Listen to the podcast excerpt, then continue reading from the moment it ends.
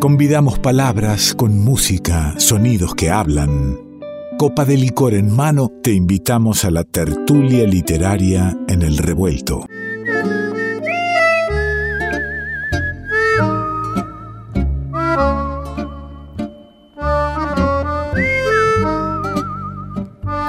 El encuentro aquí en el revuelto. Espero que tengas tu copa en mano para, para la tertulia, nuestras muy disfrutadas tertulias revueltas que la traen, por supuesto, a Natalia Sordi. Y si digo Natalia Sordi, digo que aparece en el aire de la noche, en la radio, la palabra poética. Estoy oyendo música. Debussy usa la espuma del mar, que muere en la arena refluyendo y fluyendo. Bach es matemático. Mozart es lo divino impersonal. Chopin cuenta su vida más íntima. Schoenberg, a través de su yo, llega al clásico yo de todo el mundo. Beethoven es la emulsión humana en tempestad que busca lo divino y solo lo alcanza en la muerte. Yo, que no pido música, solo llego al umbral de la palabra nueva, sin valor para exponerla.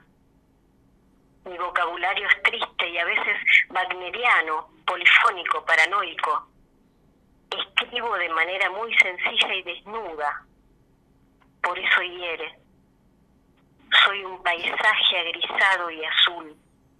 Me elevo en la fuente seca y en la luz fría.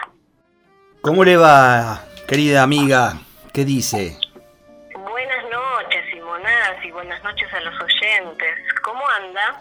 Qué lindo. ¿Y cómo quiere que ande? Aquí estoy eh, esperando estos momentos y usted me, recibe con, este, con estas bellas palabras de Clarice Lispector. Uno no puede más que ser agradecido. Bueno, es mutuo. Eh, Clarice Lispector en su libro Un soplo de vida, lo que acabo de leer, ¿eh? ¿Sabe que me quedé pensando en esto que hablamos la vez pasada? Bueno, es por los senderos que ando, ¿vio?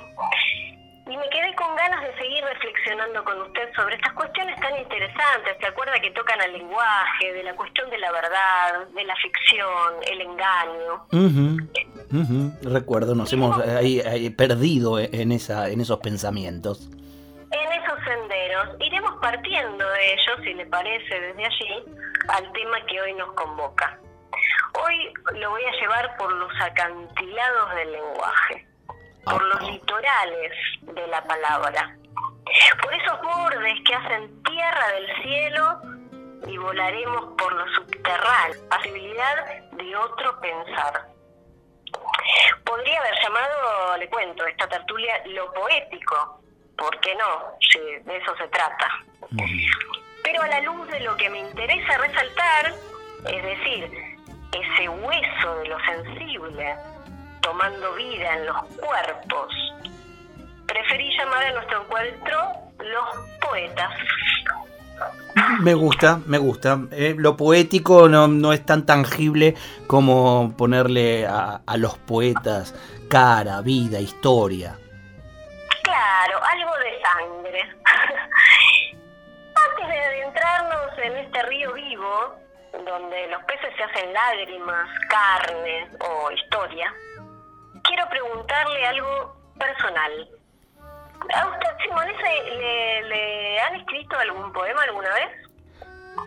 me han escrito algún... Yo no, no podría decir que me han escrito. Digo que alguna vez, y no fue hace, hace mucho, una querida oyente, Candelaria Rojas Paz, poeta ella, tucumana, eh, me, me, envió un poema que, tiene que ver con quienes estamos en, al micrófono, quienes este, tenemos esta hermosa tarea de, amplificar voces, ideas, músicas. Yo no creo que me lo haya escrito a mí, de hecho estoy convencido que no, pero estoy ya muy agradecido y me siento beneficiado en que cuando lo escribió y decidió compartirlo, a uno de los que se lo envió personalmente fue a mí.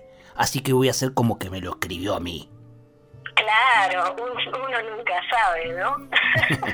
Está muy bien. Y eh, eh, sí, sí. Y, cuénteme, ya que podemos meternos en, interludios personales y, e íntimos, a usted, porque hay que escribirle a usted un poema. Yo no me animaría ante tanta belleza de, sus poemas, de, su libro, que, no me canso de, recomendar para, para que se lea. Digo, ¿cómo le voy con un poema sordi? ¿A usted le ha escrito algún poema?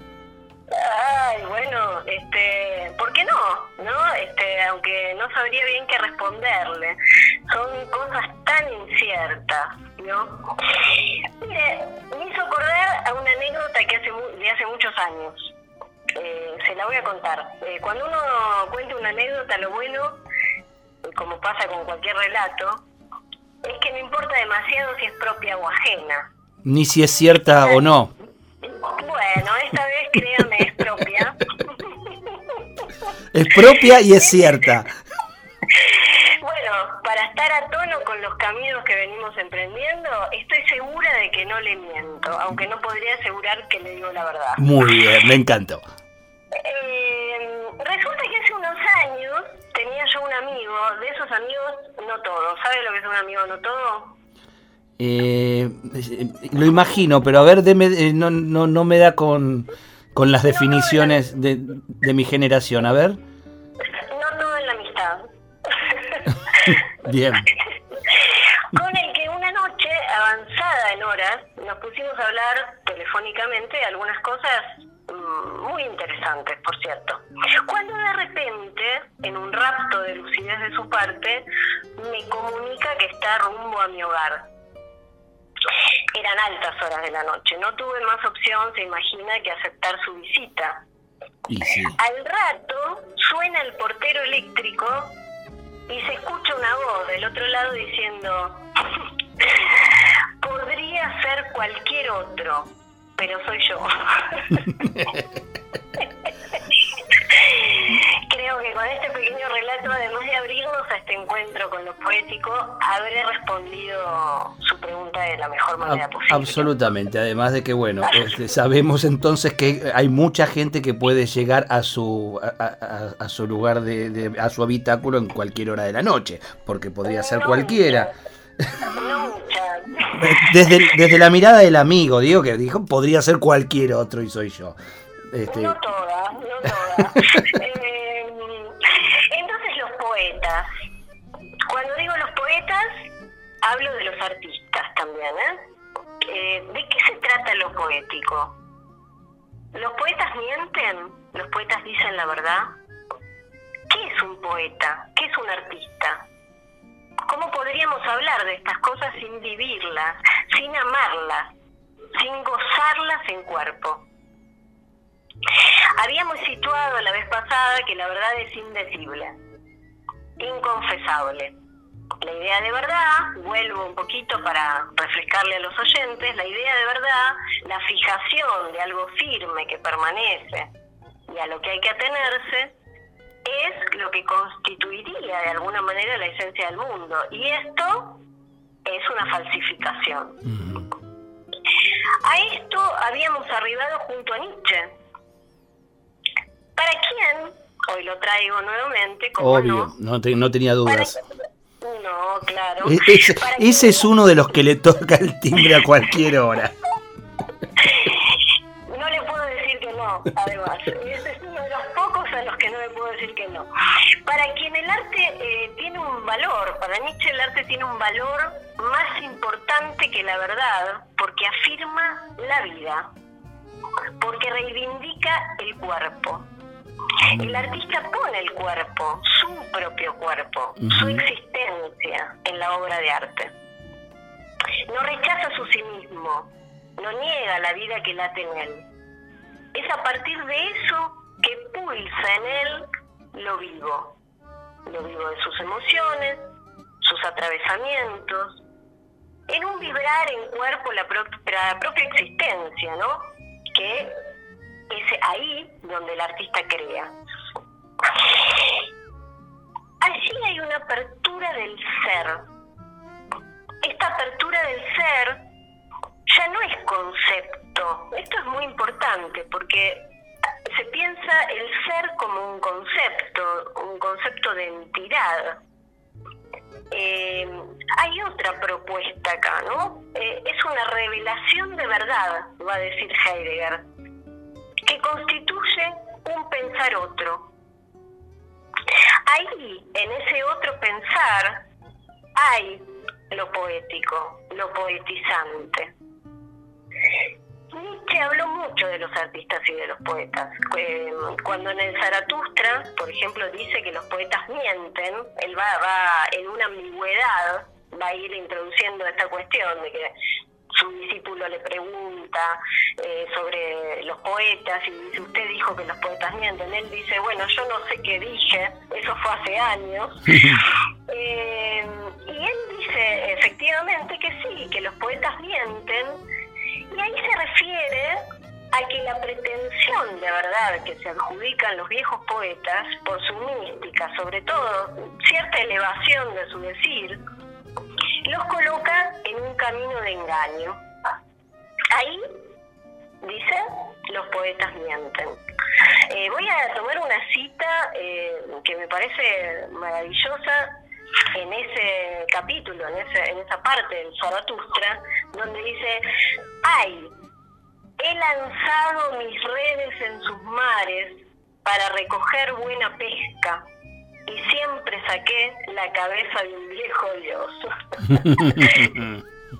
Eh, obviamente todo el Zaratustra, así hablaba Zaratustra, es un poema, ¿no? Este, efectivamente, él Zaratustra, y Nietzsche por otro lado, se define como poeta. Eh, entonces los poetas mienten. Eh, como ahí se, Zaratustra se dice ser poeta, también dice algo muy interesante. Yo soy de hoy, dice, y de ayer. Pero en mí, en mí, escuche bien, ¿eh? en mí, hay algo que es de mañana y de pasado mañana, del porvenir. Ahí el poeta, ese cuerpo del porvenir, esa revelación del acontecimiento vivo que nos trae un valor, sin duda, y nos hace pensar, nos hace pensar con un pensar en otra relación a la palabra. ¿Qué le parece? Menuda tarea la del poeta, menuda tarea eh, y, la del artista, ¿no? Eh, como, como bien dijo, ¿no? Todo artista eh, contiene un, poeta. Y, esto de, de, qué, de qué es el arte y cuándo soy un artista, me parece que lo interesante, más allá de las respuestas, es no dejar de preguntárselo. Totalmente, y además es estar siendo eso que a lo que se pone el cuerpo. Eh, es un alojo, ¿no? Es una manera de alojar lo nuevo, es una manera de alojar otra manera de decir. Eh, que bueno, que ahí Heidegger nos, nos echa luz al respecto y sobre el arte, pero sobre todo estos pensadores subrayaron la cuestión del artista, ¿no? Porque hay artista cuando algo de esto pasa, uno no ve un arte caminando, y cuando ya es eh, la obra artística, eso es sangre y sudor de un estilo, ¿no? También, y de un, de un cuerpo ahí vibrando. Sin duda, sin duda. Voy a cerrar, si le parece, no sé cómo estamos de tiempo, pero... Perfectamente para que me, para que me regale algo. Bueno, voy a cerrar con, con mi, mejor amante, como usted lo, está denominando últimamente. Voy a cerrar con Nietzsche eh, y un poema que él tituló La Galla Ciencia, que usted sabe que él escribió un libro también que se llama así. Pero bueno, este es un poema que resume un poco lo que estuvimos charlando. Dice así. Esto no es un libro. ¿Qué encierran los libros? Esos sarcófagos y sudarios. El pasado es su botín, pero aquí vive un eterno presente. Esto no es un libro. ¿Qué encierran los libros? ¿Qué encierran sarcófagos y sudarios? Esto es una voluntad, una promesa.